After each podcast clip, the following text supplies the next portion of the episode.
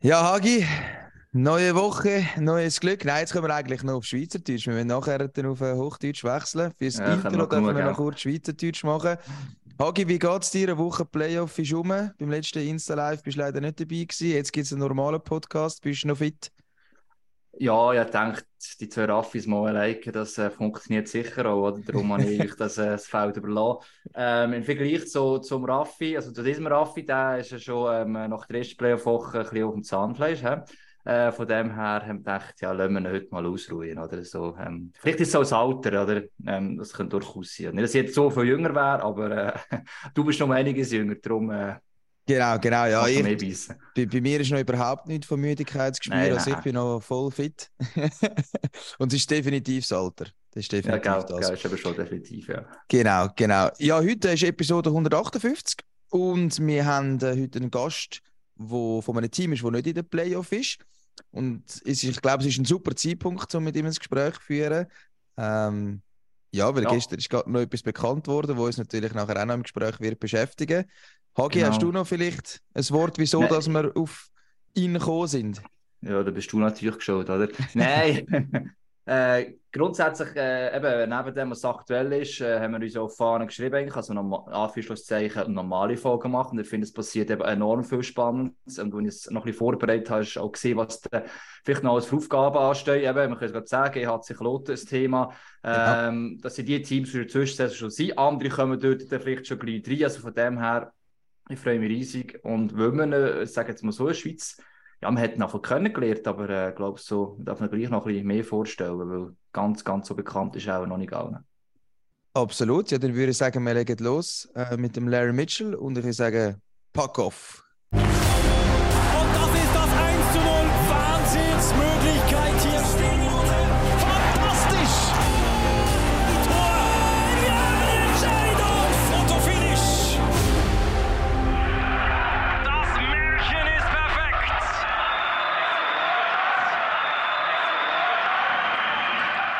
Ja, hallo Larry. Hi, Larry. Larry. Mitchell, heute unser Gastsportchef äh, vom EHC Kloten. Zuerst eine ganz simple Frage. Larry, wie geht es dir?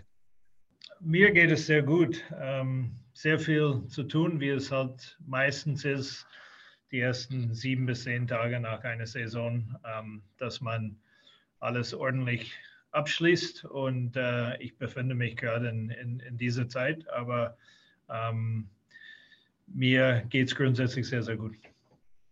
Und eben das jetzt auch noch kurz zu erklären, dass der Grund eben, es ist einfach, ich denke, Larry, du verstehst schon gewisse schweizerdeutsche Dinge, aber es ist immer noch einfach auf Hochdeutsch äh, das Ganze hier zu führen, damit wir dann auch die volle Information haben. Und eben der EHC Kloten, der hat die Saison zwar bereits beendet, aber eben es ist ein Team, das sehr viel Arbeit hat. Du hast gesagt, gerade die letzten zehn Tage, was passiert das? Ist ja bei vielen Teams wohl ähnlich, oder? Was passiert so kurz nach Saisonende, einer, also nach dem Ende einer Saison bei einem Team jetzt? Spezifisch jetzt nicht bei Kloten. Ja, ich, ich denke, dass äh, der Ablauf bleibt grundsätzlich ähm, ja, fast gleich bei, bei allen Clubs. Das Wichtigste ist, dass man ähm, diese Exit-Meetings, diese Abschlussgespräche mit den Spielern führt. Ähm, das haben wir dann äh, nach einem Tag Pause haben wir dann gemacht, Montag und Dienstag, alle, alle Trainer und ich mit jedem einzelnen Spieler. Dann habe ich auch das Gleiche mit den Trainer gemacht und mit dem ganzen Staff die Woche. Ähm, das ist grundsätzlich der Ablauf ähm, unserer Mannschaft, wie, wie viele Mannschaften sind dann äh, zusammen irgendwo weggeflogen, ähm, haben sicherlich ein paar Tage Spaß äh, gehabt und ähm, dann am Samstag war diese Fan, äh, Fanfest mit dem, mit dem Abschlussfest, äh, wo über 2000 Leute gekommen sind, wo wir uns äh, alle sehr, sehr gefreut haben. Da wurden dann ein, einige Spieler verabschiedet. Und äh, wie gesagt, vom, vom grundsätzlich glaube ich, ist das äh, ähnlich bei, bei den meisten Clubs. Und äh, es sind dann schon ähm, lange Tage dabei, aber ähm, das gehört dazu, dass man äh, die Saison auch abschließt. Ich glaube, bevor wir zuerst ins Detail gehen, Hagi hat es gesagt, äh, du bist im Schweizer Eishockey noch nicht ganz so bekannt. Ähm, die Eckdaten, 55-jährig, Deutsch-Kanadier, ein bisschen mehr als einem halben Jahr bist du im Amt als Sportchef, aber am besten finde ich es immer, wenn sich die Personen selbst ein bisschen beschreiben. Wie würdest du dich beschreiben, wenn man fragt, ja, Larry Mitchell, wer ist denn das genau? Was ist das für eine Persönlichkeit? Wie würdest du deine Persönlichkeit beschreiben? Weil, was, würd, was würden die Agenten sagen? Genau, ja. Wahrscheinlich unterschiedlich von Agent zu Agent. Nein, um, um, uh, um ehrlich zu sein, ich bin ein sehr offener Typ, ich bin sehr gesprächig, ähm, sehr ehrlich. Ähm, ich äh, habe mein Leben bisher immer so gelebt, dass äh, ich äh, habe keinen Problem, jemandem der Wahrheit ins Gesicht zu sagen und natürlich, wie man das verarbeitet, ist jeder, jeder seins, wie, wie er das verarbeitet und äh, ähm, nach so vielen Jahren im, im Eishockey habe ich ähm, alle möglichen Reaktionen gesehen. Aber das erwarte ich von auch die Menschen, mit, mit denen ich zu tun habe. Und deswegen habe ich mein Leben so geführt. Ich ähm, ja, habe das Glück gehabt und immer noch habe, ähm, im Eishockey arbeiten zu dürfen. Zuerst als, Spieler sehr, sehr lange und ähm, auch fast genauso lange als, als Cheftrainer und dann die letzten Jahre auch in, in, in dieser Funktion. Und äh, das äh, schätze ich sehr. Ähm, und das ist irgendwas, was äh, ich nie auf der leichten Schulter nehme, ähm, weil ich dürfte quasi mein, äh, mein Hobby zum, zum Beruf machen. Du bist ja damals nach Europa gekommen, eigentlich mit der Idee, so als Zwischenstation, das habe ich zumindest mal so gelesen, und dann einen neuen Anlauf vielleicht für die NHL hier zu holen. Das war die dritte deutsche Liga für ihn. Das haben, also Raf und ich haben das ziemlich sicher gelesen, weil wir uns interessiert haben, so was so läuft. Aber wie war das damals? Ich meine, heute ist es ja vielleicht auch etwas anders, dass äh, Kanadier auch am US-Amerikaner in die Schweiz kommen, nach Europa. Man kennt die Ligen sicher schon ein bisschen. Damals, als du eben nach Europa kamst, gerade jetzt damals nach Deutschland, wie viel wusstest du oder eben die Grundidee dahinter? Was war das ein wenig, dass du dich entschieden hast, komm, ich gehe mal ein, zwei, drei Jahre äh, nach Deutschland spielen? Ja, das ging los damals. Ich äh, hatte eine sehr gute Juniorenzeit gehabt in die, in die höchste Juniorenliga in Kanada. Ähm, war auch Topscorer in meinem Team, wo einige Spieler ähm, von diesem Team äh, jahrelang NHL gespielt haben. Und das war natürlich auch mein Ziel und, und mein Traum gewesen, äh, in der NHL zu kommen und wo ähm, ich da nicht oder kein konkretes Angebot äh, gehabt habe, wusste ich ziemlich schnell, dass ich ähm, Europa ausprobieren wollte. Dadurch, dass ich in Deutschland geboren bin, mein Vater war damals äh, hier stationiert, lag das irgendwie auf der Hand, ähm, nach Deutschland zu gehen. Ähm, war sicherlich ein sehr mutiger Schritt mit 21 Jahren, ähm, wusste allzu viel nicht, könnte damals äh, äh, weder Deutsch sprechen noch irgendwas verstehen. Und ähm, ich bereue es nicht. Das war irgendwas, was äh, ich ursprünglich für ein Jahr ausprobieren wollte. Und äh, jetzt nach, ähm, sind es inzwischen, glaube ich, 35 Jahren fast, äh, bin, ich, bin ich immer noch in Europa. Und, und wie gesagt, ich bereue diesen Schritt nicht und äh, möchte die ganze, die ganze Jahre äh, nicht missen. Ja, und das Deutsch, das ist jetzt perfekt. Also ich bewundere das immer, ähm, wenn Leute da Deutsch sprechen können, weil es ja nicht sehr einfach ist äh, zu lernen. Aber dann gab es einen äh, Aufstieg als Head Coach.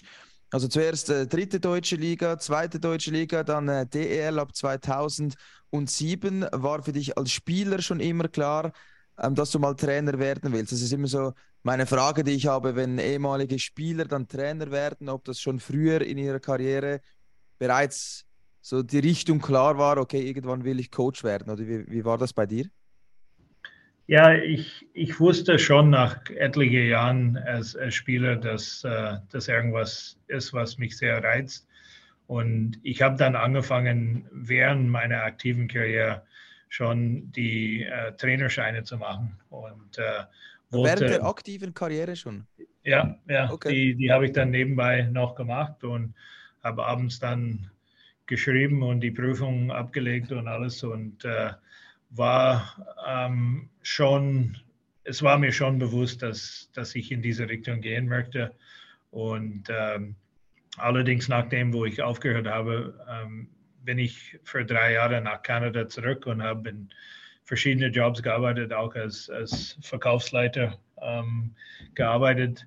ähm, was mir sicherlich geholfen hat in diesem Job. Ich hatte in, in meinem ersten richtigen Job, sage ich mal, in meinem Leben, habe ich äh, ähm, eine Abteilung geführt mit, äh, mit 23 Leute plus ich und das hat mir sicherlich ein Stück weit geholfen in, in diesem Manager-Job, äh, was ich jetzt habe. Und wie du gesagt hast, ich äh, habe dann das Glück gehabt, ähm, in, in Landsberg in, in Bayern einen Aufsteiger äh, übernehmen zu dürfen. Die sind von der vierten Liga in die dritte Liga aufgestiegen und ich möchte unseren Erfolg hier in Kloten nicht schmälern, weil das war eine Traumsaison hier. Aber ich bin damals ähm, mit Aufsteiger in der dritten Liga gleich Meister geworden und nochmal aufgestiegen. So, ähm, habe dann äh, logischerweise gemeint, dass der Trainerjob sehr einfach ist, weil mir alles gelungen ist. Und äh, ein paar, paar Monate später habe ich dann äh, wieder Realität gespürt, dass der Trainerjob alles andere als einfach ist. Und jetzt auch noch die Frage, was eben du gesagt, drei Jahre lang warst du zurück in Kanada. Es ist auch sehr oft in der Schweiz auch ein Thema, ein Spieler, Karriere beendet, was kommt danach? Oder je nachdem, hast du eine Ausbildung oder nicht? Du bist jetzt zurückgegangen. Ich glaube, bei den Kanadiern oder US-Amerikanern ist es doch mehr. Der Sport ist alles, man konzentriert alles auf diese Karriere. Äh, vielleicht hast du auch das anderswo beobachtet. Wie schwierig war es vielleicht gleich nach der Karriere für dich oder wie oft siehst du eben, vielleicht sogar Leute eben aus deinem Jahrgang, die diesen Wechsel dann nicht geschafft haben, weil es gibt ja niemand die Garantie, dass du Trainer bist, dass du Trainer bleibst. Vielleicht nach 15 Jahren bist du plötzlich wieder nicht mehr gefragt oder so. Was, wie ist das bei dir so gelaufen? Was siehst du so als Vergleich? Oder hattest du einen Plan B immer äh, eben zur Stelle? Nicht wirklich. Ich hatte ähm, äh, keine Ausbildung. Ich habe mein ganz normales Abitur gemacht damals in, in Kanada.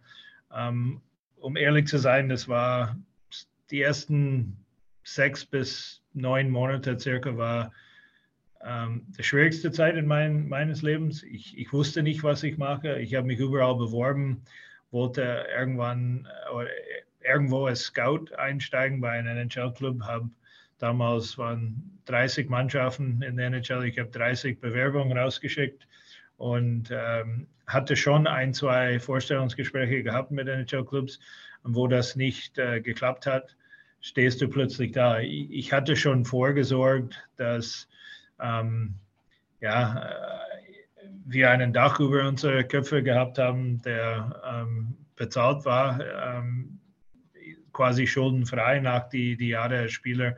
Aber trotzdem war es sehr, sehr schwierig und bin umso glücklicher, dass ähm, meine Kinder beide auf der Uni sind. Mein Sohn ist, ist jetzt äh, kurz vorm Abschluss, spielt auch Eishockey, in der, auch in der dritthöchsten Liga in Deutschland, in, in, der Oberliga, aber hat dafür gesorgt, dass er, ähm, ja, er, er, wird jetzt Lehrer, bald in, in, Juli, August ist er dann fertig und äh, es ist sicherlich der richtige Weg. Und wir sehen, es hat dann geklappt äh, mit der Headcoach-Karriere. Du warst sehr, sehr lange bei den Augsburger Panthers. Ähm, fast zehn Saisons. Also sieht man ja auch selten. Also wir sehen auch in der Schweiz, es äh, ist vielleicht noch Luca Cereda, der so lange im Amt ist, aber ansonsten da wechselt das ähm, immer wieder. Was nimmst du von der Zeit von Augsburg mit? Was hat dich da, was hast du da gelernt? Das war deine erste äh, Trainerstation dann als Headcoach in der DEL. Was nimmst du ja, mit von dieser Zeit? Wahrscheinlich habe ich das meiste da mitgenommen. Ich, ich äh, habe damals diese Chance bekommen in Augsburg. Augsburg ist ähm, der vom der finanziellen Seite her der, der kleinste Club der DL gewesen. Wir haben den geringsten Etat gehabt ähm, und waren meistens nicht in die Playoffs damals und äh, dürfte wirklich mit dem Hauptgesellschafter ähm, Lothar Siegel, der immer noch im Amt ist, dürfte ich praktisch ähm, das gestalten, wie ich wollte. Ich war nicht nur ähm, Cheftrainer, ich dürfte auch die Spieler aussuchen. Ähm, der Lothar hat dann praktisch die Verträge abgeschlossen mit den Agenten, aber ich dürfte mein eigenes Scouting betreiben, Spieler aussuchen, Listen abgeben an ihm. Ähm, und natürlich ähm, das, was mir am, am, meisten Spaß gemacht hat, ist äh, Cheftrainer zu sein die Anfangsphase hatte ich nicht mal einen Assistant Coach. Ich habe äh, selber alles gemacht und da ähm, wenn man das vergleicht mit, äh, wie es heutzutage ist, da glaube ich, ähm, gezwungenermaßen lernt man sehr, sehr viel, sehr, sehr schnell. Und äh, dadurch, dass wir auch Erfolg gehabt haben, damals mit dem kleinsten Etat, wie ich erwähnt habe, ähm, haben es im Finale geschafft, haben die Großen damals alle geschlagen, unter anderem Jeff Tollinson mit Berlin und äh, Mannheim. und äh, leider ähm, hat es nicht ganz gereicht. Da haben wir das Finale gegen, äh, gegen die Hannover Scorpions damals verloren. Aber immer noch der erfolgreichste Saison der Geschichte des Augsburger Panthers, worauf ich sehr stolz bin und, und um ehrlich zu sein, sehr, sehr dankbar, dass die mir diese Chance ähm, gegeben haben und, und, mir so viele Jahre äh, eigentlich Vertrauen äh, geschenkt haben eben heute scheint das unvorstellbar auf höchstem Niveau eigentlich alles alleine zu machen. Ähm, eben, man lernt aber auch sehr viel und eben, wie du gesagt hast, du warst da auch schon eigentlich de facto Sportchef, also hast das Team zusammengestellt. War für dich in dem Moment auch, das war ja dann, du sagst, das Head Coach ist die Leidenschaft grundsätzlich, äh, aber äh, jetzt eben äh, als Sportchef tätig zu sein, war das für dich ab da auch wirklich wieder eine Option, äh, was du dann jetzt in den letzten Jahren ja schlussendlich auch gewesen bist? Oder warst in dem Moment noch, ja, ja, ich mache jetzt einfach alles, aber ich will Head Coach bleiben eigentlich in Zukunft? Ja, ich wusste, dass ich nicht 20, 25 Jahre ähm, Head Coach äh, sein möchte oder sein wollte. Ich, ich wusste, dass ähm, ich gewisse Stärke habe in, in Scouting-Bereich oder Talent zu entdecken. Das habe ich selber gemerkt ähm, als Trainer. Und wenn man ehrlich ist, ähm, viele Leute sehen nur das eine Seite vom Cheftrainer. Du bist im Rampenlicht und das ist äh, sehr, sehr schön, wenn man Erfolg hat und, und auch gelobt wird.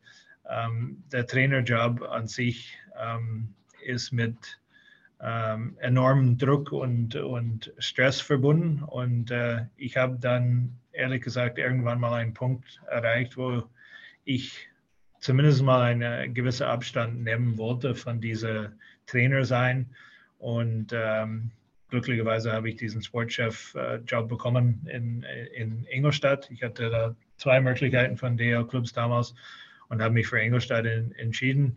Und ich wollte eigentlich das ausprobieren für zwei Jahre. Ursprünglich hatte ich für zwei Jahre unterschrieben und habe gemeint, ähm, dass ich äh, wieder zum Trainer zurückkehren würde. Und äh, ja, wie das so oft im Leben ist, hat mir der Job Spaß gemacht und man hat mir dann nochmal einen ähm, längerfristigen Vertrag angeboten und äh, jetzt äh, sehe ich mich definitiv als, als Sportchef und, und, und nicht mehr Trainer. Und äh, ja, diese Zeit in Augsburg, ähm, davor auch in Landsberg, weil es war ja eine kleine, kleinere Bühne, ähm, ähm, dass ich quasi selber scouten durfte und meine eigenen Spiele aussuchen durfte ähm, hat äh, mich schon geprägt zu, zu, dem, was ich, was ich jetzt bin und, und dass ich meinen Job so ausüben kann. Ich finde das schon ziemlich interessant. Also, das mit dem Head Coach, dass es immer schwieriger wird. Also, wenn ich da jeweils die Interviews lese von Sportchefs, die suchen einen neuen Trainer und was sie dann sagen, was er alles können muss. Also, Stellenprofil, er soll Junge ausbilden, dann soll er am besten Meister werden, dann muss er die Eiszeiten gut verteilen, gute Imports holen. Dann ähm, nach fünf Niederlagen wird er kritisiert, nach zehn ist schon fast Lichter löschen. Also, das ist schon äh, ein extrem schwieriger Job, habe ich das Gefühl, der Head Coach. Und er ist am, als erstes in der Eishalle und geht es wahrscheinlich als letzter. Also das ist schon sehr, sehr anspruchsvoll. Hat ja auch Jeff Tomlinson gesagt und ja, er hat ja dann auch gesagt, dass es nicht mehr weitergeht, oder? Also dass das Head Coach sein einfach immer schwieriger wird und man es versucht in vielen Clubs, zumindest auch jetzt in der National League, auf mehrere Schultern zu verteilen. Also das siehst du schon auch als, als Lösung, oder? Dass da mehrere Schultern jetzt wie auch in Kloten das handeln müssen. Definitiv. Und, und was du vergessen hast, ist, egal wie der Sportchef sich entscheidet, gibt es Kritik. So, genau, ja. Es ja. gibt nicht den perfekten Mann, äh, der, der jeden passt oder jedem gefällt. Ähm, aber um deine Frage zu beantworten, ja, das Eishockey hat sich so entwickelt, dass äh, ja, vier Augen sehen mehr als zwei und sechs sehen mehr als vier. Und ähm, für jeden Bereich braucht man einen, ich meine, damals, wo ich angefangen habe, gab es keinen Torwarttrainer. Das ist für mich unvorstellbar. es, gibt, es gibt eine Person in jedem Club, der die zwei Torhüter oder drei Torhüter versteht und das ist der Torwarttrainer und sonst niemand. Und äh, es ist wirklich äh, schön, dass es so ist. Ähm, es, äh, äh, unser Trainerteam ähm, muss ich zum wiederholten Mal loben. Die haben einen, einen Wahnsinnsjob gemacht und natürlich Jeff Tomlinson als, als Chef ist dafür verantwortlich, aber Jeff ist der Erste, der jeden erzählen würde, ohne ähm, sein kompletten Trainerteam und sein Staff wäre dieser Erfolg, was wir feiern dürften, ähm, nicht möglich gewesen. Und äh, ja, es ist, es ist wirklich so, dass äh, ähm, Eishockey sich so entwickelt hat, dass man einen kompletten Trainerstab braucht, um, um weiterkommen zu können und eben auch einen Sportchef. Das war früher eben auch nicht immer so. Eben, da gibt es so viele Dinge auch daneben dem Sport noch. Einerseits, das nicht nur Eishockey, so sagt man, die Generation, die jüngeren Generationen verlangen auch mehr kommunikativ, mehr unterstützend, mehrere Ansprechpartner und so weiter. Eben, da bist du dann nicht enorm gefordert, auch die ganzen Lizenzen und so weiter, äh, je nachdem. Jetzt vielleicht eben, wenn wir bevor noch jetzt konkret auf Kloten eingehen, jetzt äh, du hast gesagt, im Leben ist ja nicht alles immer nach Plan. Ich, ich denke auch, dass mit der Schweiz, dass das so zum Thema wird, war vielleicht vor ein paar Jahren noch nicht in deinem Kopf so drin. Ähm, und als du engagiert wurdest von Kloten, das ist so die Abwehrhaltung, die ich nicht immer verstehe in der Schweiz zwar, aber so, oh, jetzt kommt einer aus Deutschland, warum einer aus Deutschland und kann der das überhaupt, oder?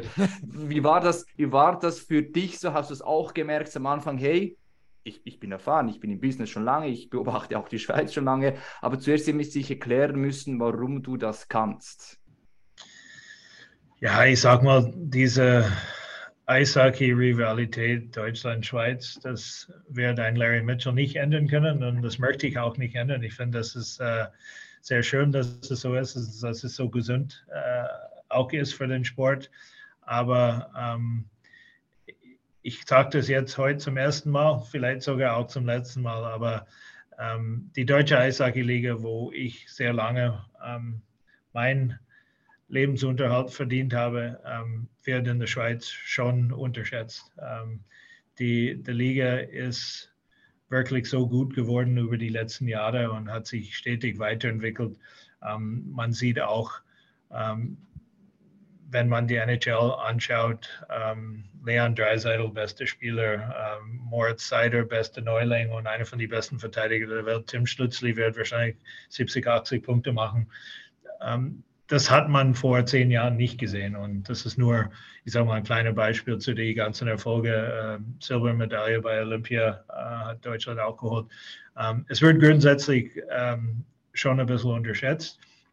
Ähm, Nichtsdestotrotz, ähm, ich beschäftige mich mit sehr vielen Ligen und betreibe seit vielen Jahren sehr viel Scouting, unter anderem auch in der Schweiz. Und, und der Sportchef-Job äh, an sich ähm, bleibt schon in gewisser Weise schon gleich. Und ähm, obwohl ich sehr glücklich schätze, diese, diese Chance bekommen zu haben, ähm, wusste ich, dass es äh, in der Anfangsphase sehr schwierig wird. Und da muss ich einen Lob an, an Jeff Tomlinson, der hat mir sehr geholfen mit Auskunft über Spieler, ähm, weil ich musste gleich loslegen Ende Oktober, Anfang November, wo ich angefangen habe, um, um Spieler für die für, für 23, 24 zu verpflichten. Aber ähm, ich bin nicht zu schade, um, um viel rumzufahren und, und viel zu arbeiten, hart zu arbeiten. Das habe ich tatsächlich getan die letzten fünf Monate. Habe das Swiss Liga-Spiele war immer noch DEL-Spiele, äh, National-Liga-Spiele, ähm, Videos anschauen im Internet und äh, deswegen, ähm, obwohl ich Respekt davor hatte, ähm, irgendwas Neues mit 55 anfangen zu dürfen, ähm, habe ich mir schon diesen Schritt zugetraut, sonst, äh, sonst hätte ich sicherlich nicht äh, gemacht. Aber das nimmt mich schon auch noch Wunder zu, zu Beginn deiner Anstellung in Kloten. Also du kamst von der DEL, du kanntest die deutsche Liga, aber die, die Schweizer Liga, also die kanntest du ja nicht äh, auswendig, oder? Also das, das stelle ich mir extrem schwierig vor. Ich weiß jetzt nicht, wie deine Kenntnisse wirklich waren über die National League, bevor du hier in die Schweiz kamst, aber das stelle ich mir schon extrem schwierig vor. Also schon nur über eine äh, Liga die Übersicht zu behalten, ist für uns schon manchmal ein bisschen schwierig. Ähm, aber dann, wenn du aus der DL kommst, die DL auswendig kennst, dann auch die Schweiz auswendig kennen, wie, wie, wie hast du das geschafft? Und vor allem, wie hast du alle überzeugt davon, bevor du die Anstellung gekriegt hast, dass du es packen wirst? Also, ja, es waren ja wirklich sehr viele Leute überrascht, dass es äh, Larry Mitchell ist, der neue Sportchef aus der DEL, der eigentlich nichts mit der Schweiz zu tun hat. Ja, das musste man die Verantwortlichen beim ERC Kloten fragen, wieso sie mir diesen Job zugetraut haben. Aber nein, ich war sehr, sehr oft in der Schweiz bei Spielern. So, alle Spieler waren mir nicht fremd. Die ausländischen Spieler sind grundsätzlich, ähm, werden in der Regel auch überall angeboten und, und habe mich schon mit denen beschäftigt, viele davon. Ähm, und weil ich, ich würde sagen, jedes Jahr ähm, wo ich in, in Deutschland gearbeitet habe, ähm, in der DL zumindest, habe ich äh, jede Schweizer Mannschaft jede Saison mindestens einmal gesehen. Ähm, ich war auch äh, oft in, in Rapperswil. Mein Lebensmittelpunkt ist in Landsberg am Lech in Bayern und äh, innerhalb von zwei Stunden war ich in Rapperswil und habe da äh, regelmäßig auch Spiele angeschaut die, die letzten Jahre. Und deswegen ähm, ja, stimmt, was du sagst. Das, äh, die Liga kenne ich immer noch nicht so gut wie der DL nach 15 Jahren. Ähm, aber ähm, wenn man sich Zeit nimmt und ähm, viele Notizen schreibt, so wie ich das mache, ähm, geht das schon relativ schnell, dass man einen, einen äh, Überblick verschafft. Und äh, das wird jeden jede Woche oder jeden äh, Monat wird es dann äh, erweitert. Ähm, und, und, wie gesagt, ich war bei U20-Spieler ähm, von uns, äh, bei einigen dabei, ähm, habe bis auf eine Swiss League-Mannschaft habe ich auch jede Swiss League-Mannschaft mindestens einmal gesehen, die letzten vier Monate. Ähm, so, das ähm, für mich ähm, dauert das nicht lang, bis ich ja eine gewisse Kenntnisse über, über die Spieler und, und die ganzen Mannschaften äh, habe.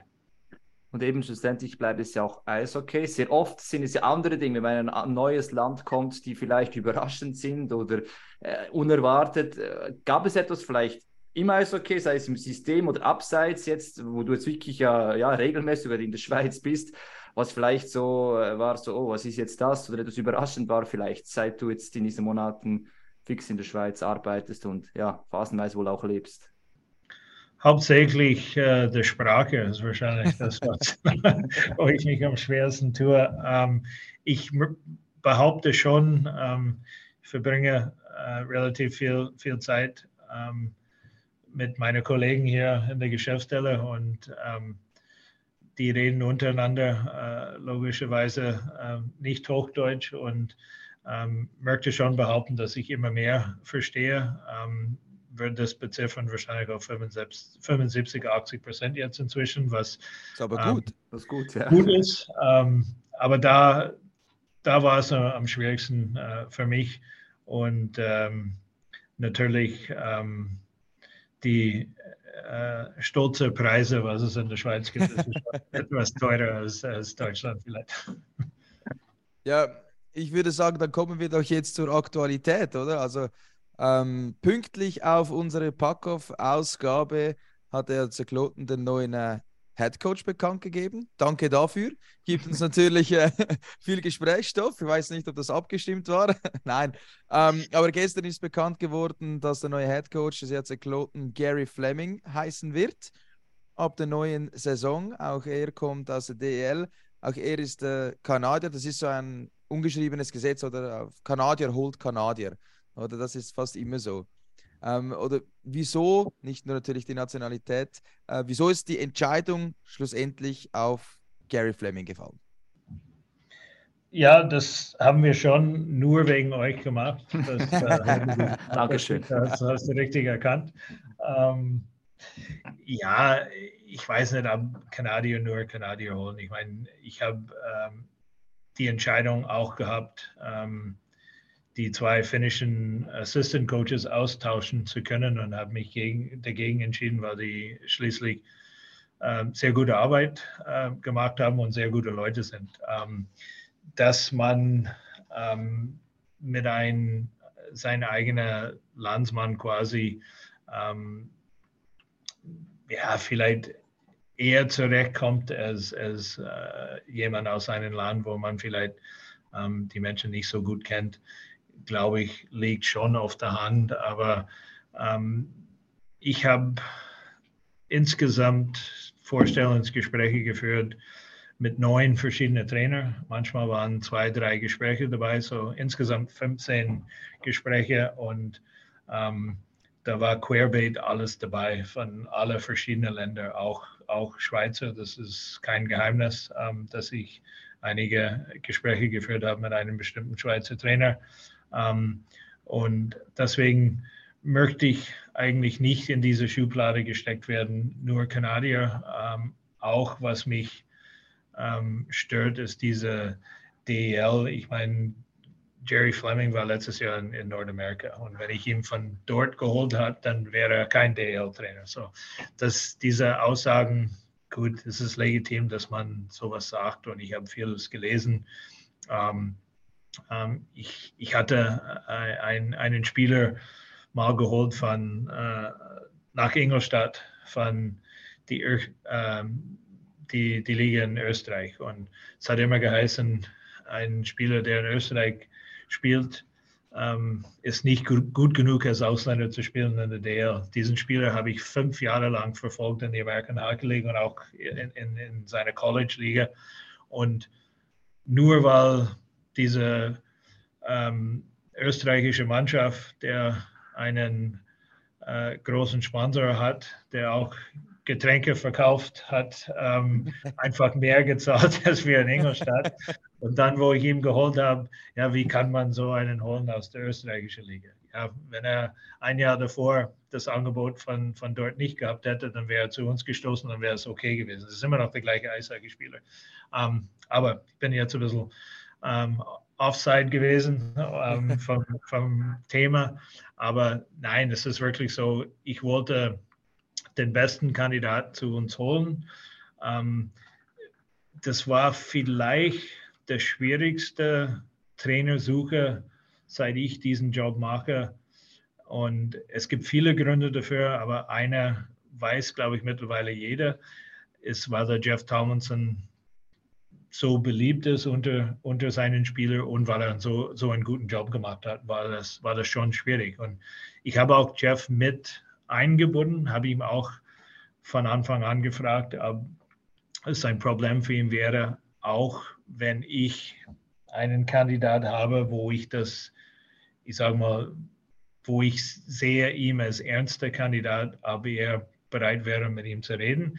Natürlich, der Kandidat muss auch bereit sein, mit Jeff ähm, austauschen zu wollen.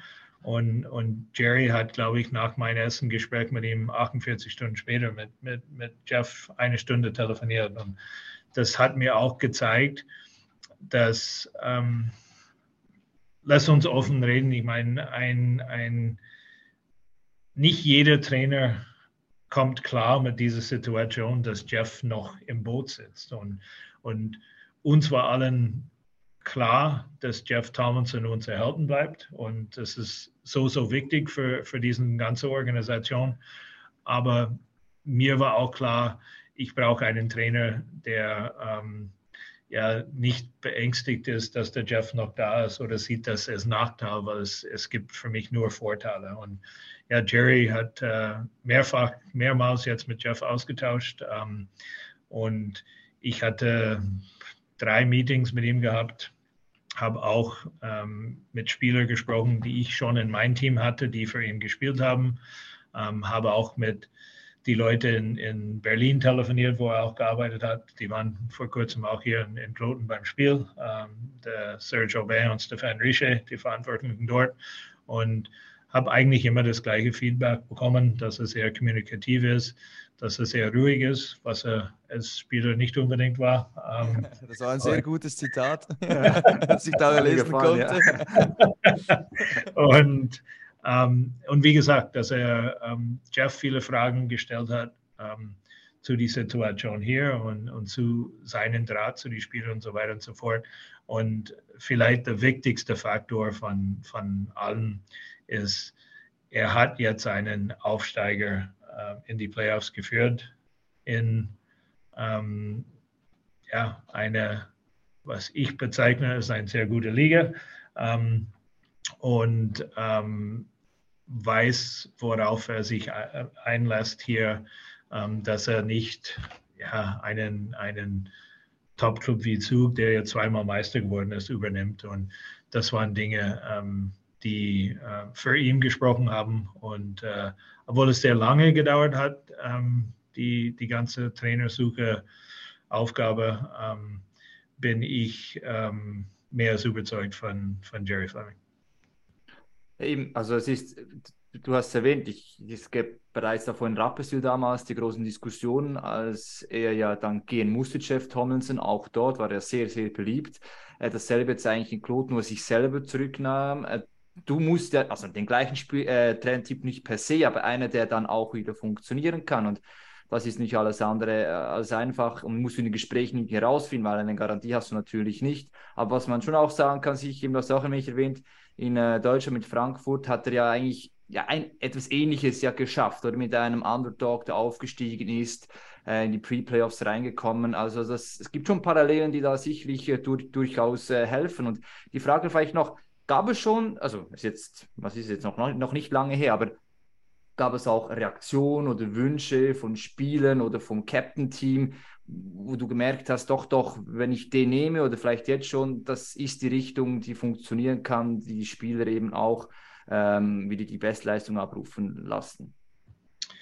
Um ehrlich zu sein, ich glaube, was wir alle hier gewünscht hätten und wahrscheinlich auch jeder Spieler, ist, dass ähm, das nicht so kommen muss mit Jeff seine Gesundheit. Ähm, wenn der Jeff, Jeff gesund wäre, ähm, hätten wir keinen Trainer gesucht, sondern wahrscheinlich einen langfristigen Vertrag äh, mit Jeff abgeschlossen als Cheftrainer. Aber ähm, die Spieler haben spezifisch ähm, nicht mit mir über ihre Wünsche gesprochen, ähm, aber die haben mir schon in Gesprächen, ähm, einzelnen Gesprächen teilweise mir erzählt, was für einen Schweizer Spieler wichtig ist. Und, und das kann man bei denen rauslotsen, ähm, ohne dass die überhaupt wissen, dass du deine Frage Richtung Trainer stellst. Und äh, da habe ich, schon, da hab ich schon viele Informationen bekommen von den Spielern und ähm, meine zu wissen, was für diese Gruppe von, ähm, ich sage jetzt, äh, super Leute, die auch sehr gut Eishockey spielen, so bezeichne ich äh, unsere Spieler, ähm, weil das sind wirklich vom Charakter her ähm, super Jungs.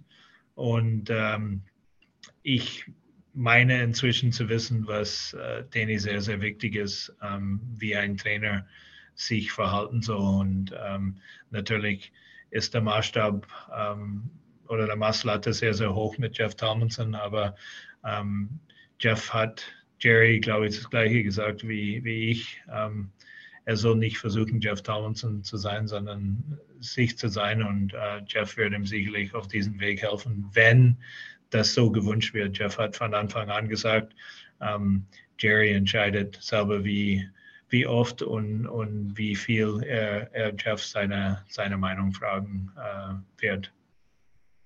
Also wir haben vorhin mal ein Zitat angesprochen, vielleicht haben das nicht alle gesehen, aber du hast gesagt in einem Interview, kein Team wird in der nächsten Saison einen Trainer haben, der als Spieler härter als Fleming war. Ähm, man kannte dich noch nicht allzu gut. Äh, Jerry Fleming, nicht Gary, also da habe ich jetzt schon jetzt gelernt für die äh, nächste ja, Saison ja, die Aussprache. Jerry Fleming.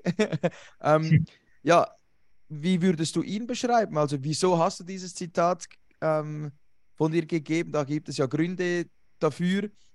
Und wie beschreibst du den neuen Head Coach? Weil er ist in der Schweiz auch völlig unbekannt. Großgewachsen ist er ja auch, oder? Großgewachsen, also, fast zwei Meter. Star, oder? Ja, genau. ich sage, mein Zitat ist darauf bezogen, gut, ich, ich bin ein Jahr jünger als, als Jerry und deswegen weiß man schon, wer das ist, wenn man sich mit Eishockey beschäftigt. Aber wenn du könntest du auch jetzt machen. Wahrscheinlich, während du da sitzt, Jerry Fleming Hockey Fights eingibst, dann weißt du ganz genau, warum ich das gesagt habe. Und, äh, Wir wissen es, aber die Leute, die uns zuhören, vielleicht sie noch nicht.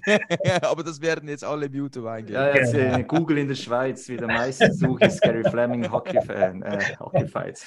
genau. Um, deswegen habe ich es gesagt, das war eher als, als, als Scherz äh, gedacht. Um, ja, wir hatten schon in die ersten zwei Gespräche war das gar kein Thema zwischen äh, Jerry und ich, weil das Eishockey ähm, überall auf der Welt hat sich so verändert von damals, wo, wo Jerry seine NHL-Spiele gemacht hat. Ähm, und in der Schweiz sowieso wird äh, das Eishockey anders, äh, anders gespielt.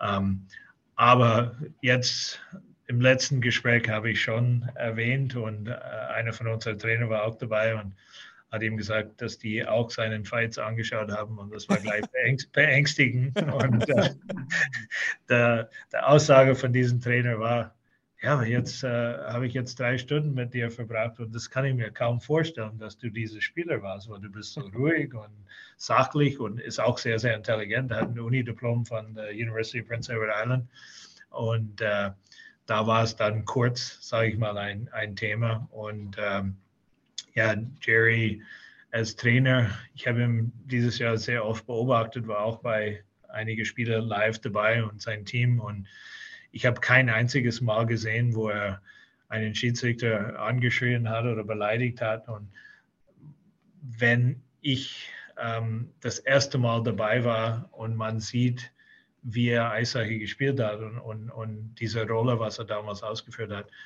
würdest du meinen, okay, das muss einer sein, der ständig ausflippt und, und emotional wird und die Schiedsrichter anschreit. Und das habe ich kein einziges Mal von ihm gesehen, habe ich mir auch dazu gefragt.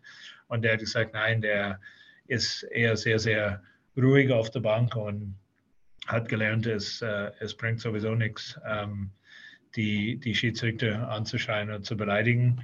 Ich sage jetzt, wenn er es nächstes Jahr macht, dann ähm, tut mir jetzt schon leid, weil ich habe jetzt gerade versprochen, quasi, dass er es nicht tut. Ähm, aber ähm, nein, also ich, ich fand es sehr interessant, ähm, dass, ähm, dass es so oft ist, dass ich, ich hatte, ähm, jetzt können Sie wieder googeln, ein, ein Spieler, Rob Ray, der hat, glaube ich, über 3000 Strafminuten oder irgendwas gehabt in der NHL und, und Rob war, das war auch seine Rolle über mehrere Jahre bei den Buffalo Sabres. Ich hatte mit ihm Junioren gespielt und ähm, Rob Ray auf dem Eis und Rob Ray abseits des Eises, du würdest nicht meinen, dass es die gleiche Person ist. Und das ist so oft so, dass diese Leute auf dem Eis ähm, quasi Jekyll und Hyde sind, die, die ändern sich. Und äh, ähm, ja, ich glaube, das trifft auch auf, auf Jerry zu, dass er sehr sachlich, bescheiden, ruhig ähm, seinen, seinen Job angeht und das tut er auch auf der Bank. Ja, da findet man immer wieder solche Spiele. Es ist schon so und trotzdem ist man dann wieder überrascht, wenn man dann einen Spieler mal abseits des Eis vielleicht kennenlernt, mit dem spricht, denkt, hä, ist das wirklich der gleiche wie auf dem Eis? Aber äh, ja, eben, gerade auch als Coach auch nicht unwesentlich, weil du bist dann auch Vorbildfunktion und so weiter und so fort, dass natürlich, dass dort die Emotionen so einigermaßen im Griff bleiben, logischerweise, ja.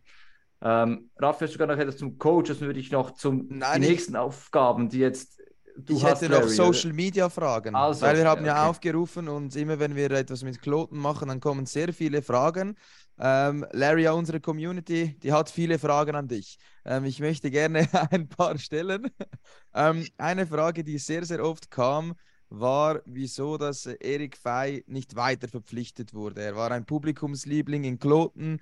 Ähm, seine Tänze sind weltberühmt schon fast auf der Bühne und äh, die Klotenfans sind sehr, sehr traurig. Wieso ist er nicht mehr dabei nächste Saison?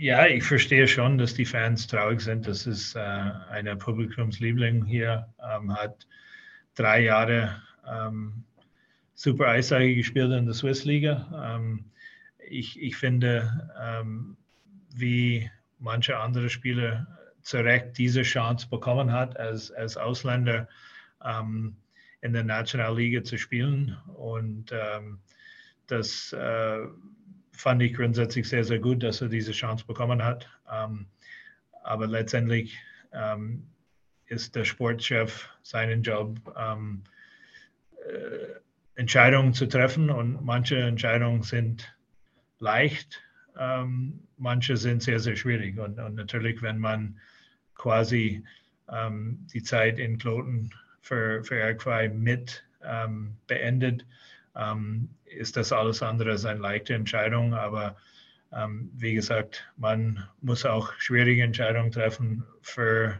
ähm, das Team und äh, letztendlich wir und auch meine Person haben entschieden, äh, so wie bei äh, einer oder anderen Spieler, dass man äh, für diese Position, was der RQI angenommen hat, einen, einen anderen Spieler zu suchen. Was dann äh, gleich immer die Anschlussfrage war, es wurde auch bekannt, dass Arthur Rutzaleinen Kloten verlassen wird und auch äh, Jordan Schmalz. Also drei Imports weg und dann war da oft die Frage von unserer Community, wie du dann vorgehst oder wie der Trainerstab vorgeht mit dir zusammen, um neue Imports zu holen. Hat da der Coach Jerry Fleming jetzt auch ähm, Mitspracherecht oder wie das genau jetzt funktioniert, wie man die neuen Imports holen will? Ja, ich möchte schon Jerry seine Meinung einholen. Ähm, es ist kein großes Geheimnis, dass ähm, Kloten sehr äh, finnisch äh, geprägt ist. Da hole ich auch immer die Meinungen von Saku Marikainen oder ähm, vor allem Kimo Rintanen auch. Und äh, ja, ich, ich würde meinen Job nicht richtig ausführen, wenn ich, wenn ich nicht Jerry seine Meinung auch ähm, einholen würde. Aber letztendlich ähm, ist es meine Entscheidung am Schluss, wer kommt. Was definitiv feststeht, ist, wir suchen einen ähm, Außenstürmer für Miro Altonen. Ähm, da gibt es etliche Kandidaten. Ich war auch vor ein paar Wochen in Finnland und habe einige Kandidaten angeschaut. War die letzten Jahre mit Ingolstadt mindestens zwei, meistens dreimal in der Saison auch in Finnland und habe auch äh, jede Mannschaft da mindestens einmal angeschaut, manche Mannschaften vier, fünfmal. Fliege ähm, übermorgen nach Nordamerika, um andere Kandidaten anzuschauen. Habe dort eine Pensum von 13 Spielen in 17 Tagen überall in, in Nordamerika. Und ähm, wir werden dann sicherlich unseren Kandidatenkreis ähm, dann ähm, ja, genauer ähm, anschauen und zu dem Außenstürmer von Miro suchen wir dann wahrscheinlich einen Mittelstürmer für Jonathan Eng, wobei ähm, mit Leuten wie Dominic Diem oder Dennis Smirnaus, die sich wohlfühlen auf der Mittelstürmerposition, ähm, wenn ich einen Top-Außenstürmer noch äh, finde, ähm, der meiner Meinung nach deutlich besser ist, ist, ist die Mittelstürmer-Kandidaten, ist es nicht auszuschließen, dass man da einen Außenstürmer äh, holt statt Mittelstürmer, aber ähm, in einer perfekten Welt Außenstürmer für Altonens Reihe, Mittelstürmer für Jonathan Engs Reihe und, ähm, und dann einen Verteidiger, ähm, einen Top-Verteidiger ähm, in dieser Position von Jordan Schmalz. Äh, wir hatten schon vorher den Vertrag von, von Metzeler verlängert. Und ähm, ja, dass äh, die anderen drei äh, Ausländer, die noch da sind, Altonen, Eng und Eckerstall Johnson, ähm, hatten auch äh, längerfristigen Verträge und so ähm, werde ich die Sachen jetzt angehen. Also es, kann ja, man sorry. auch sorry, kann man davon ausgehen, dass eben sieben Imports sein werden in der nächsten Saison und beim Verteidiger, ich habe es gesehen, sechs sind bisher unter Vertrag, alle sind Linksausleger. Ist da auch vor allem die Suche nach einem, der dann rechts spielen kann? Oder ist das jetzt nicht so spezifisch entscheidend äh, beim Verteidiger, den man noch, noch sucht? Ja, es ist in der Regel ähm, viel schwieriger, Rechtshänder zu finden als Linkshänder. Ähm, grundsätzlich in ähm, Deutschland, Schweiz, ähm, vor allem gibt es viel mehr Leute, die links schießen als rechts schießen. Ähm, stimmt aber nicht ganz. Wir haben einen äh, Nodari, der rechts schießt. Der ist, ja. der ist auch noch dabei. Aber äh, grundsätzlich richtig ähm, erkannt, dass es äh, viele Linke gibt. Ja, wir werden sicherlich nicht ähm, nur Nodari als rechts schießende Verteidiger haben. Es wird schon mindestens ein, ein vielleicht sogar zwei andere ähm, dann, dann geben. Und äh, es ist schon etwas, wo man ähm, schon in Betracht nimmt. Aber ich habe schon vor vielen Jahren gelernt, ähm, es ist schwierig genug, die richtigen Leute zu finden. Äh, tu dich nicht begrenzen auf, ob sie rechts schießen ähm, oder links schießen. Ähm, wir wollen die bestmöglichen Leute hier nach Kloten holen, um, um diese sogenannte nächste Schritt machen zu können. Ähm, in der NZZ konnte man lesen, dass äh, Transfers bald bekannt geben werden. Wie sieht es da aus? Ist, äh, kommt da noch irgendetwas? Dürfen sich die Kloten-Fans in der Sommerpause da bald freuen auf News? Oder wie sieht das aus? also ja, Ausländer wir, sind noch nicht unter Vertrag, so wie ich das jetzt raushören konnte.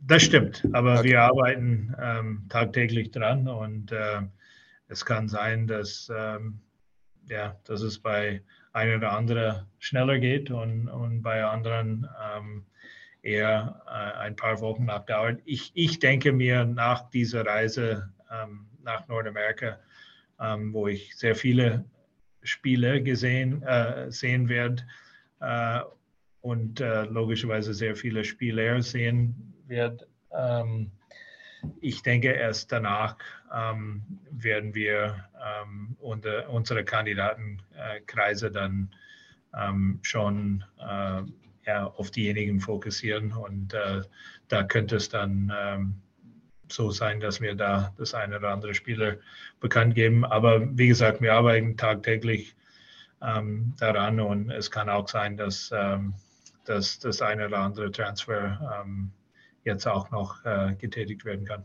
Man kann schon auch sagen, das Kader ist ja größtenteils eigentlich schon beisammen, also gerade in Offensive, in Defensive gibt es da noch vielleicht ein, zwei Lücken und die Imports. Und dann vielleicht doch auch noch die Nachfrage, du hast erwähnt, Jonathan Eng, der hat einen weitlaufenden Vertrag, trotzdem gab es immer wieder die, ähm, auch die Infos, ja, vielleicht würde es dann noch einmal in Nordamerika versuchen, auch er hat nicht Interesse dafür, im besten Alter ist. Inwiefern ist das abzuschätzen, ob er da vielleicht plötzlich eine Einladung bekommen sollte für ein Tryout dann äh, in Nordamerika und wie wahrscheinlich ist es auch, dass er das dann annehmen würde? Mir ist nichts bekannt, ähm, dass das ein oder andere Scout dieses Jahr bei den Klotener Spieler dabei waren, haben wir alle ähm, das war verrückt. Ein, das einen Mann zu verdanken. Ja. und äh, wir sind auch sehr, sehr glücklich darüber.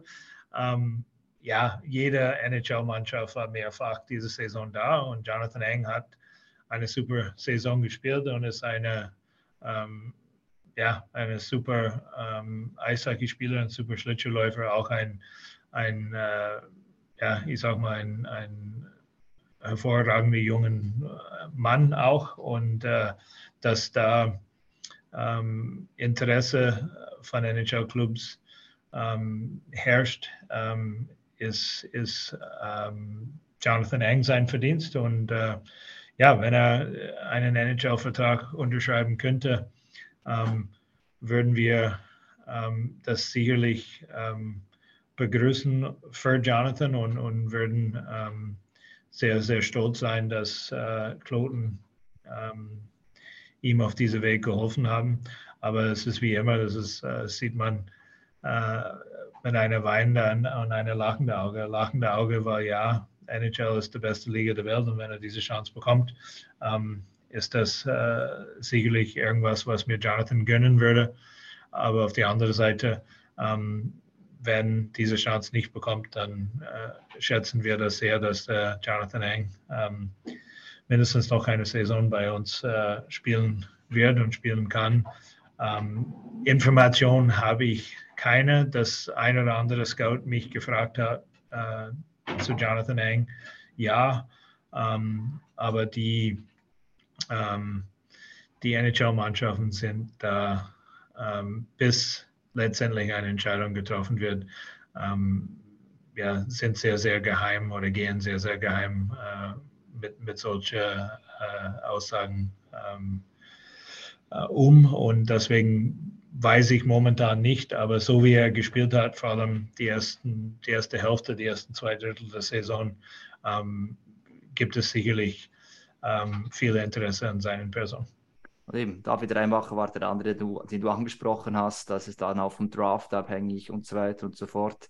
Also da können wir jetzt endlich mal sagen, David Reinbacher, das ist dann erst im Sommer nach dem Draft bekannt, was passiert. Oder da jedes Mal kommen die Fragen und überall und was passiert. Jetzt kannst du ein für alle Mal sagen, Füße stillhalten bis nach dem Sommer, dann wissen wir mehr, oder? Oder hast du andere News? nein, nein, das stimmt. Ähm, David Reinbacher ähm, hat eine hervorragende Saison gespielt und ähm, ich kann sagen, wo ich hier angefangen habe, ähm, hat man eher gesagt, ja, wird wahrscheinlich in der zweiten Runde gedraftet und dann irgendwann mal war es erste Runde, dann die ersten 25. Das Neueste, was ich höre, und ich telefoniere mit sehr vielen NHL-Mannschaften, dass er vielleicht sogar unter die ersten zehn ähm, Picks gehen wird, ähm, worauf wir auch uns sehr, sehr freuen würden. Aber ähm, die, derjenige, der ihn draftet, dieser NHL-Club wird ähm, hoffentlich mit uns, aber auch mit seinen Agenten, mit David Reinberg entscheiden, wo er nächste Saison um, ja, bestens aufgehoben wird. Und äh, ich glaube, dass die Chancen stehen relativ gut, dass der NHL-Club, vorausgesetzt er nicht nächste Saison schon NHL spielt, ähm, ähm, sehen das schon eher als positiv, wenn er noch ein Jahr in Claude spielen würde. Und natürlich würden wir uns äh, sehr, sehr freuen, wenn es so kommt. Aber wie du äh, sehr schön gesagt hast, das wird erst ja, wahrscheinlich Richtung Juli, am frühestens Juli entschieden. Also das waren mal die Fragen, die von Social Media kamen. Wir sind schon fast wieder bei einer Stunde. Ich weiß nicht, Hagi, wenn du noch eine Frage hast, ich hätte noch zur Aktualität. Nein, ich wollte sagen, wie wir sind beinahe durch, glaube ich. Das genau, meiste hat, also genau. zumindest ich gefühlt, haben mir ja. gefragt, Social Media in dem Fall auch das meiste. Ja. Dann hat äh, Raffi noch die wichtigste Frage zum Schluss, oder wie? ja, nein, einfach mal ein bisschen weg von Kloten, weg von dem neuen Head Coach, einfach zur Saison, die noch läuft in der National League. Playoffs, verfolgst du sie noch? Und äh, natürlich brauche ich von dir einen Meistertipp. Jetzt hast du die National League die erste Saison so richtig intensiv mitverfolgt alle Teams gesehen, gegen sie gespielt. Was ist der Meistertipp aus Kloten? Das ist wahrscheinlich die schwierigste Frage von heute. Und, Deshalb ist es die letzte. Und, jetzt, wo ich in Kloten bin, darf ich wahrscheinlich auch nicht ZSC sagen. ja, das kommt nicht so gut an. Das mag, mag, ich mich sehr unbeliebt. Ähm, nein, es ist wirklich die schwierigste Frage. Ich denke, ähm, es könnte Biel werden. Ich glaube, okay. die haben eine hervorragende Saison gespielt, ähm, haben mich beeindruckt mit der Weise, äh, wie sie Eishockey gespielt haben. Sehr schnell, sehr schnorchellos, ähm, super technische, technisch starke Spieler. Natürlich Playoffs, andere Gesetze, äh, kommt natürlich immer die Frage, ähm, werden sie das jetzt äh, durch die Playoffs durchhalten können. Ähm, aber die haben mich schon sehr beeindruckt und wenn ich ähm, einen Meisterschaftstipp abgeben muss, dann, dann sage ich Biel. Aber ähm, man hat gesehen, dass sehr viel Ausgeglichenheit in der Liga und man könnte wahrscheinlich vier andere Mannschaften auch äh, erwähnen und wird man irgendwann mal recht haben. Ähm, deswegen tue ich mich sehr schwer mit der Frage. Das ist verständlich, absolut. Tun wir uns ja schließlich auch. Ja, also ja, wir haben ja nicht so viel Ahnung wie du, das kommt noch hinzu. Aber eben, ich gehe davon aus, die nächsten Wochen wird weniger National League Hockey logischerweise bei dir aktuell sein, weil ja, Nordamerika Zeitverschiebung, was hast du gesagt, 13 Spiele in 17 Tagen, also mhm. von daher wohl nur passiv, oder denke ich jetzt mal, jetzt wird wirklich die Importsuche ähm, noch einmal intensiviert auf Klotner Seite damit. Genau, das sind äh, wichtige äh, Positionen zu besetzen und ich werde sicherlich ähm, die ganzen Ergebnisse ähm, verfolgen. Ähm, die Spiele sind zwischen sechs und neun Stunden im Voraus, wo ich äh, dann bin, ob ich an der Westküste oder Ostküste bin. Deswegen ähm, kann ich das sehr, sehr genau verfolgen und äh, ja, ich, ich finde es sehr, sehr interessant. Es war äh, eine super reguläre Saison und äh, die Playoffs bis jetzt äh, haben jeder Fan auch was geboten. Ähm, ich denke, wir hier in Kloten in die Pre-Playoffs haben äh, ähm, unsere äh, tollen Fans auch was geboten und, und ich sage nochmal als jemand, der mitten in der Saison ähm, reingekommen ist, Hut ab für jeder, der hier in Kloten dazu beigetragen haben, das ganze Saison, dass äh, dieses erste Saison so gut war. Und ähm, wir streben ähm, die nächste Saison jetzt an, dass wir äh, mindestens genauso gut ähm, äh, Interesse wecken, erwecken können. Das ist doch ein gutes Schlusswort, oder? Hagi, ja. was meinst ja, du? Absolut. Stunde äh, rum, viele Larry, Informationen bekommen. Genau, vielen, vielen Dank. Sehr spannend. Äh, Einblicksverhalten. Ich hoffe auch, äh, an die Leute draußen kriegen noch ein etwas größeres Bild äh, von dir. Auf jeden Fall, man, man, erkennt dich immer auch von hinten, ist mir aufgefallen in den Stadien. Du hast beinahe immer dieselbe Jacke an, mit, schön mit der Kanada-Flagge, gefällt mir auf jeden Fall. Aber erkennt, man erkennt Larry in jedem Stadion, das auf jeden Fall. Ähm, ja, ich freue mich schon auf die nächste Saison. Auf jeden Fall wieder. In den Stadien, mit dem HC Kloten, mit dir logischerweise. Dankeschön. Ich habe euch gewarnt, dass ich sehr kommunikativ bin. Ihr habt das, ist das ist super. Das sorry, ist super. sorry dafür. Aber. Nein, das ist super. Wir haben es genossen. Ja, danke schön. Wir freuen uns aus äh, die News aus Kloten. Viel Spaß noch bei den äh, Spielen, die du scouten gehst. Und danke, dass du dabei warst. Und in dem Sinne, pack auf. Und das ist das 1 zu 0. Wahnsinnsmöglichkeit hier.